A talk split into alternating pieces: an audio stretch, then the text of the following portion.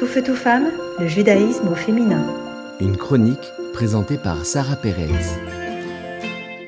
Shalom à tous. Aujourd'hui est un jour assez triste, je dirais, dans la religion juive. Nous venons de sortir des fêtes de Rosh Hashanah, nous nous préparons à Yom Kippour, et la première chose que l'on fait, nous jeûnons. Aujourd'hui est un jour qui s'appelle Tzom Gedalia, le jeûne de Gedalia. Et de quoi parle-t-on exactement? Eh bien, en 3338 de l'ère des années juives, les Babyloniens détruisent le Beth Amikdash, le temple de Jérusalem. Et ils exilèrent beaucoup, la majorité des Juifs, ils les exilèrent. Ils ont laissé un très très très petit nombre de Juifs en Israël. Et leur gouverneur était Gedalia ben Achikam. C'était lui, donc, qui dirigeait tout le peuple juif.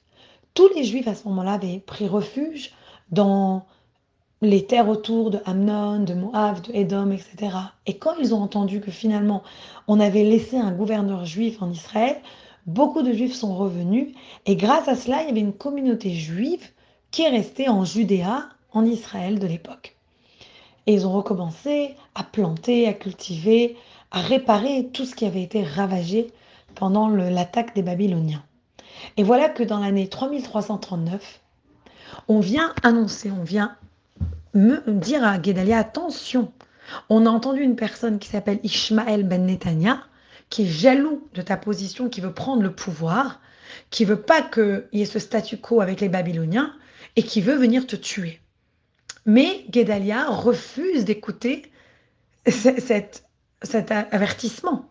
Il refuse d'écouter que quelqu'un puisse, il refuse de croire que quelqu'un puisse lui vouloir du mal. Et donc, en Rosh Hashanah, il invite carrément, ça veut dire, il va fêter Rosh Hashanah avec Ishmaël, chez lui, dans son palais, etc. Et voilà que Ishmaël vient avec dix hommes. On pourrait penser à première vue qu'ils viennent célébrer avec lui, mais pas du tout. Pendant qu'ils sont en train de manger, Ishmaël et les dix hommes se lèvent et tuent Guédalia, ainsi que tous les autres hommes importants ou les euh, soldats de babyloniens qui étaient présents. Et voilà qu'à cause de cette trahison, il y a eu à partir de ce moment-là beaucoup, beaucoup de sang qui a coulé. Et malheureusement, les Juifs qui étaient restés et revenus en Israël, ils ont dû se sauver en Égypte parce qu'ils ont eu tellement peur que les Babyloniens se vengent et les détruisent et les tuent, etc. Et il n'y a pas eu de juifs qui sont revenus justement dans la Terre sainte jusqu'en 3390. Donc beaucoup, beaucoup d'années après. Donc pourquoi on jeûne? Déjà parce que c'est terrible. Il n'y a rien de pire que de voir un frère se faire tuer par un autre frère. Il n'y a rien de pire de tuer, de prendre la vie de quelqu'un.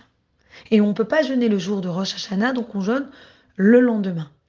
Mais aussi, nous pleurons, nous jeûnons, car à ce moment-là, les Juifs ont quitté Israël. Ils ont quitté la terre, la terre sainte. Et ça, c'était pas si acceptable. Tout ce sang qui a coulé, tous ces gens qui ont souffri, tout ça, c'était pas acceptable. Donc aujourd'hui, peut-être en souvenir de Gedalia Ben Achikam, on ajoute entre nous beaucoup d'amour, beaucoup de d'empathie, et on se rappelle qu'on appartient profondément et de manière intrinsèque à la terre d'Israël. Je vous souhaite un bon jeûne. Tout feu, tout femme, le judaïsme au féminin.